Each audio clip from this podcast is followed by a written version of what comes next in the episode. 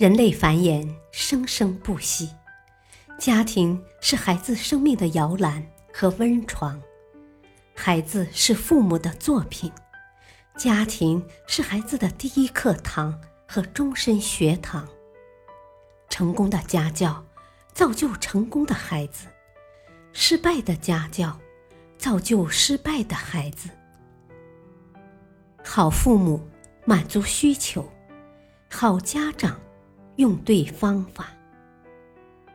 欢迎收听，别和叛逆期孩子较劲。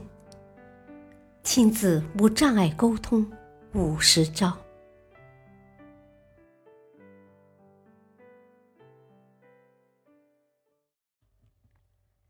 莫将关心变唠叨。我们先听听一位家长的来信。我的孩子刚满十四岁，上的是寄宿学校，每个星期周末才能回家，因此我们和孩子的相处时间相对来说比较少。你也知道，现在这个社会的诱惑太多了，我和他爸爸又没在孩子身边，很担心孩子会受到一些不良的影响，因此我常常会叮嘱和教育他，比如。要把心思用在学习上，不要早恋。学习上有不懂的，一定要多问老师。但是，我一说这些，孩子就会露出很不耐烦的表情，嫌我啰嗦，有几次还直接打断了我的话头。请问专家，孩子出现这种不满情绪后，我该如何对他进行教育呢？下面我们来听听专家的指导建议。对孩子不停唠叨的父母，其实更多的是为了安抚自己紧张和不放心的情绪。能否真正帮助孩子解决问题，父母并没认真考虑，往往只是图个一时痛快，或养成了一种不良的惯性。成都一所中学曾做过一次调查。你的父母啰嗦吗？父母唠叨的时候，你的反应如何？在回收的两千多份问卷调查中，认为父母不啰嗦的学生只有不到百分之五，高达百分之九十五的孩子都觉得父母啰嗦，有的孩子还在一旁补加了“超级啰嗦”，一件事情要说好几次，等等。由此可见。唠叨啰嗦是多么让孩子头疼啊！在一个家庭里，谁是最爱唠叨的人呢？妈妈、爷爷奶奶分别高居第一、第二位。生活中，家长啰嗦的话题多是学习、考试、生活习惯、早恋、交友等，并且大多数父母对自己的啰嗦毫无知觉。孩子嫌父母太唠叨是一个普遍的社会问题，它不仅仅发生在你的家庭里，也许你会觉得很无辜。我这是在关心孩子啊，孩子自控能力弱，保护自己的能力也弱，如果不叮嘱和管教，出了问题可怎么办？自己为孩子操碎了心，可孩子还不领情。从心理学来说，父母的唠叨。是出自于一种紧张、不放心，很多时候是说出来让自己安心，不是说给孩子听的。父母通过唠叨，向自己也向孩子证明，我能够对孩子做的都已经做了。唠叨一般分为四种情况：关心式、命令式、习惯式、发泄式。关心式。家长的出发点是对孩子的关心，但这实质上是不相信孩子，觉得孩子这也做不好，那也不行，总是不放心。命令式，家长不知道怎样才能有效的教育孩子，只有通过命令式的语气和孩子沟通，这样的管教方式太过简单粗暴，难以从本质上解决问题。只会让孩子越来越反感。习惯是，一天嘴上不唠叨就不习惯，和孩子相处未想过采用其他好的沟通方式和有趣的话题，也没有意识到唠叨是无效的，唠叨成了关爱孩子的习惯方式。发泄式，自己心里烦，或者孩子让自己不满意，就会通过唠叨宣泄自己的情绪。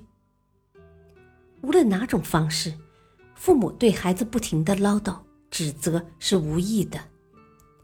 在心理学上有这样一种说法：当一个人受到的刺激过多、或强、或作用时间过久，就会引起心理极不耐烦或逆反的心理现象。这种现象便是超限效应。你的孩子之所以会出现不耐烦的神情，这是因为超限效应的缘故。父母唠叨越多。孩子防御能力越强，当孩子在心理上构筑起唠叨的防火墙，就算再苦口婆心的金玉良言，也很难穿透孩子的心灵。唠叨是重复单调的语言刺激，是对孩子精神上的疲劳轰炸。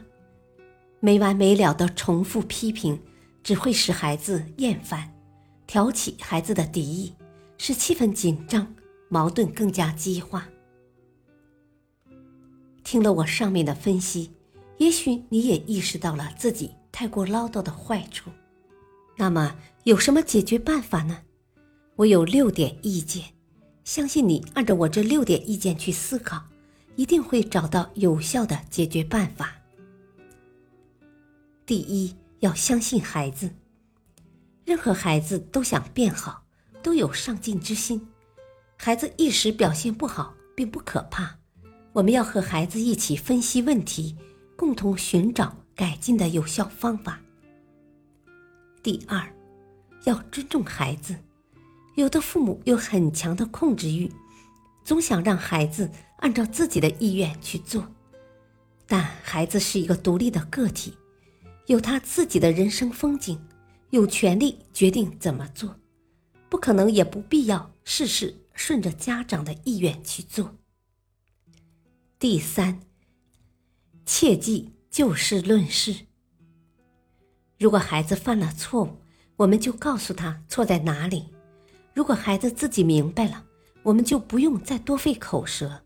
孩子有什么需要改变的，我们就明确指出问题所在，并提出我们的期望，同时尊重孩子改变的过程。就事论事，用尽可能简明的话语。来表达，千万不要新账旧账一起算，全翻出来从头开始数了一遍，那样会让孩子越来越没有自信。第四是要抓大放小，孩子在成长的过程中，有许多事情需要大人操心，但有些事情是无关紧要的，随着年龄增长会自然改变。因此，家长要把精力放在孩子成长中那些重要的事情上，比如孩子的人生观、价值观、学习习惯、品格修养等。科学的方法是，可说可不说的就不说。同时有好几件事要说的，就捡一件最重要的说，其他的事情等这件事了结后。再说，复杂的事情要分步骤说，先从孩子最容易做到的步骤说，完成这一步，再说下一步。第五，学会适时放手。该孩子承担责任的情况，家长要学会放手，不要越俎代庖。孩子做不好，就要受到相应的惩罚。比如喜欢睡懒觉、迟到了被老师批评，孩子会因此纠正自己的行为。人生最终需要独行，每个人都需要自己成长，都需要懂得为自己的行为负责。让孩子学会吃一堑长一智，这是对他最好的保护。第六是学会等待。一些家长有这样一种心理，希望自己的说教能立竿见影，孩子能立刻达到自己的目标。这其实不符合孩子的成长规律和年龄特点。孩子毕竟是孩子，他的心智和能力没有发展到那么成熟，一些事情他可能还没有理解，暂时无法做好。做家长的必须要学会等待。允许孩子犯错，允许孩子有反复。孩子的成长需要一个过程，这个时间不会因家长着急唠叨而缩短。下面给大家讲一个故事。美国著名的讽刺小说家马克·吐温有这样一个意识：他有一次去教堂做礼拜，开始听牧师演讲时。觉得牧师讲的非常好，打算捐款。十分钟后，牧师还没讲完，他开始不耐烦了，决定只捐些零钱。又过了十分钟，牧师还没有讲完，他决定不捐了。在牧师终于结束滔滔不绝的发言的时候，过于气愤的马克吐温不仅分文未捐，还从募捐的盘子里偷了两元钱。中国古代思想家墨子也有一个很形象的比喻。一天，墨子的弟子问他：“老师，人是说话多好，还是说话少好呢？”